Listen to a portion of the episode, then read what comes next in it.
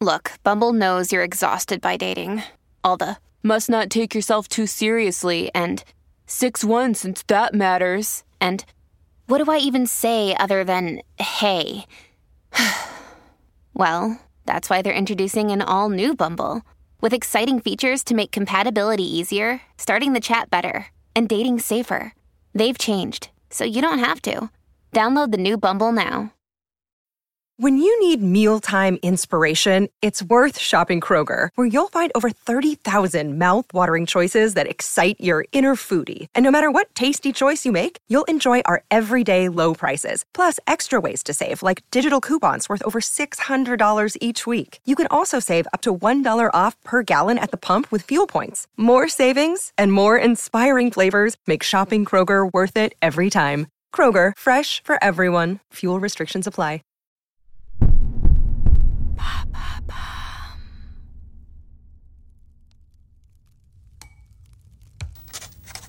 Ne sais-tu pas que sans toi, sans ton cœur, sans ton amour, il n'est pour ton mari ni bonheur, ni vie Bon Dieu, que je serais heureux si je pouvais assister à l'aimable toilette.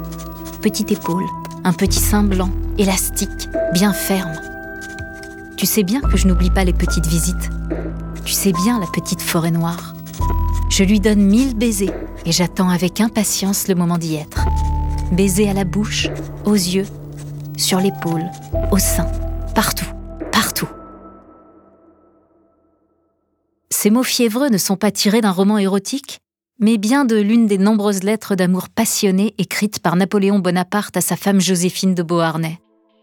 À une époque où la bourgeoisie considère le mariage comme une institution servant avant tout à préserver ses intérêts économiques, Napoléon, le célèbre conquérant, le plus grand stratège militaire d'Europe, lui, brûle d'amour pour sa femme.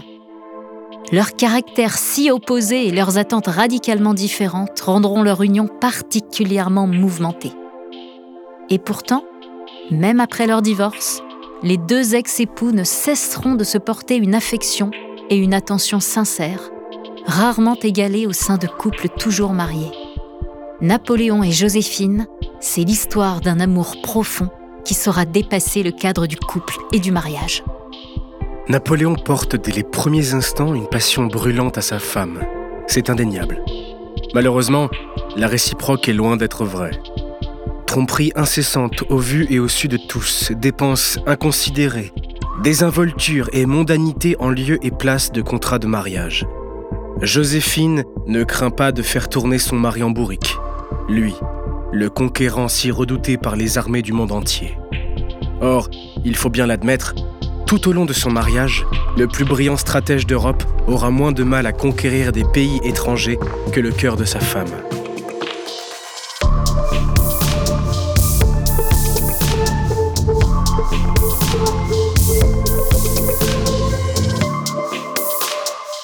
Vous écoutez à la folie pas du tout. Il y a des histoires qui ont défini notre vision de l'amour avec un grand A. Mais au-delà de la romance, il existe un envers du décor qu'on ne connaît pas toujours. Dans ce podcast, plongez dans les plus beaux moments d'amour. Comme dans les pires. Dans cette nouvelle saison, tout au long de quatre épisodes, découvrez la face cachée du couple mythique Napoléon et Joséphine. L'histoire d'un amour étrangement ficelé, mais tellement profond qu'il habitera l'empereur déchu jusqu'à son dernier souffle. Napoléon et Joséphine, épisode 1. Fuis-moi, je te suis.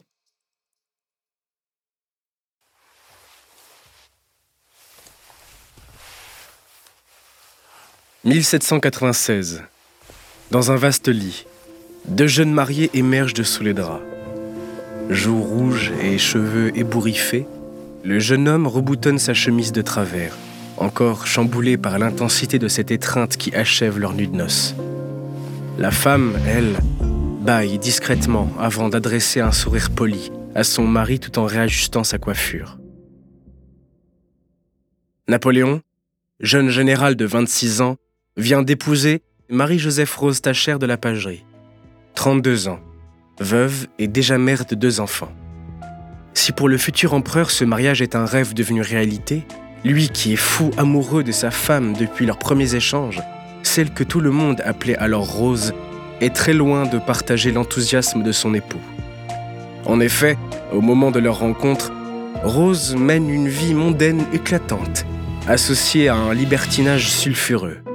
C'est donc dans un pur esprit bourgeois, pour assurer une sécurité à ses enfants et retrouver une position plus stable dans la société, que la jeune veuve a accepté d'épouser ce jeune général à la carrière prometteuse. Tandis qu'elle renoue ses cheveux, assise sur le bord du lit, Napoléon l'enlace avec fougue. Je sais que ton prénom a été murmuré mille fois par tes amants passés. Je ne supporte pas. Je refuse de t'appeler d'un nom qui a déjà résonné à tes oreilles, dans d'autres bras, par d'autres bouches que la mienne.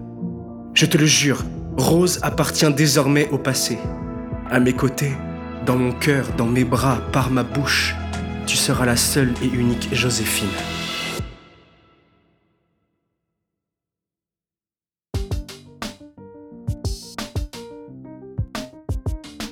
C'est vrai que tous les historiens relatent la même version au sujet de ce couple a priori mal assorti.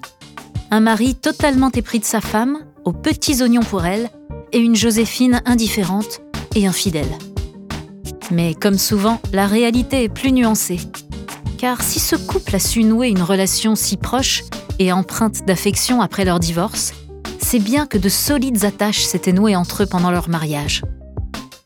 Il faut redire qu'à notre époque et dans nos sociétés contemporaines, aimer la personne que l'on épouse est une norme qui n'existait pas au XIXe siècle.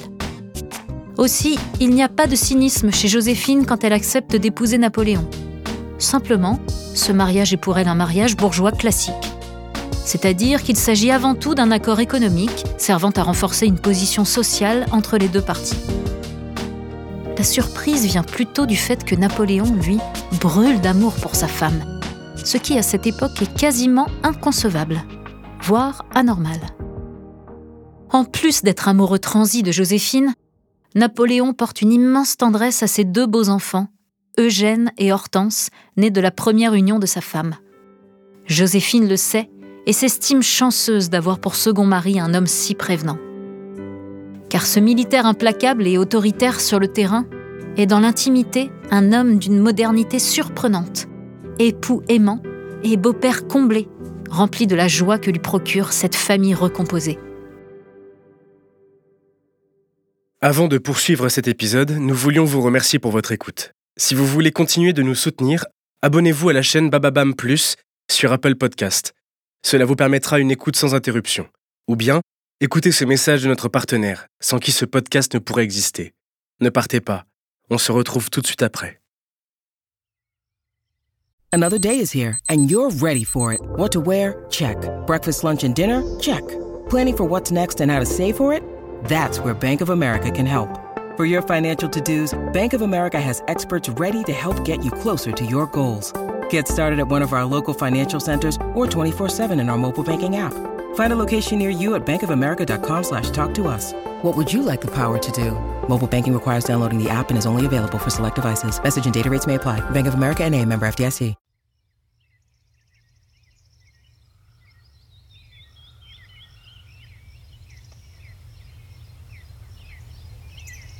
Mars 1796. Deux hommes robustes remontent l'allée d'un jardin en tanguant sous le poids d'une imposante armoire en merisier. Dans l'hôtel particulier qui se dresse au bout de l'allée, Joséphine et ses deux enfants discutent devant la cheminée qui brûle déjà dans le vaste salon encore peu meublé. Hortense, 13 ans, supplie sa mère de récupérer pour sa chambre un tableau du peintre véronèse appartenant à son frère Eugène.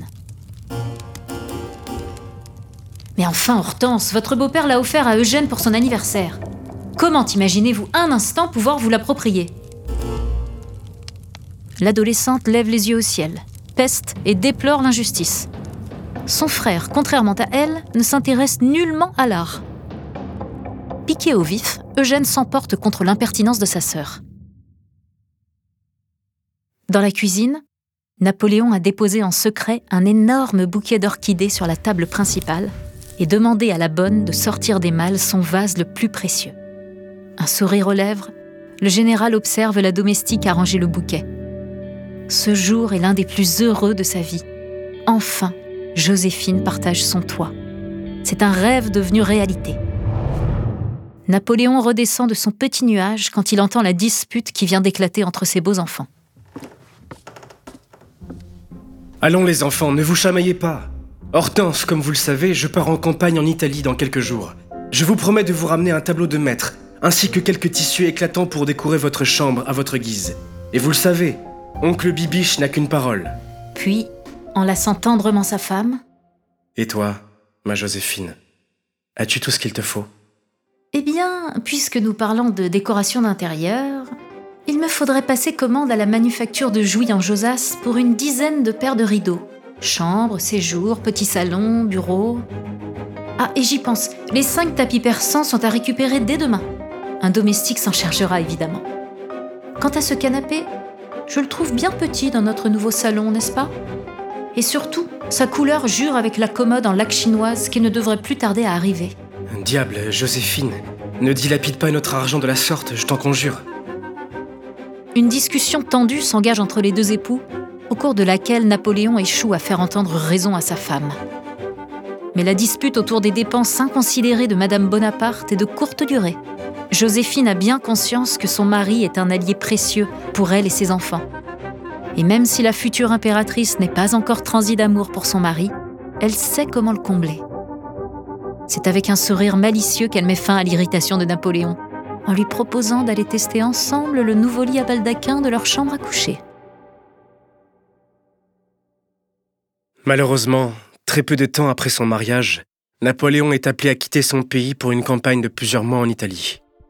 Là-bas, le glorieux général écrit quotidiennement nombre de lettres enflammées à sa femme. Mais les réponses sont rares et peu chaleureuses. C'est que durant l'absence de son époux, Joséphine a fait la rencontre du jeune Louis-Hippolyte Charles, lieutenant dans un régiment de hussards, de 10 ans son cadet, qui devient rapidement son amant. Tandis qu'en Italie, Napoléon implore sa femme, lettre après lettre, de le rejoindre, la future impératrice prend du bon temps. Face à l'insistance de son époux, Joséphine finira par accepter, mais en n'oubliant pas d'emporter dans ses bagages son amant. Comment Napoléon réagira-t-il en rencontrant ce rival de taille? C'est ce que nous verrons dans le prochain épisode.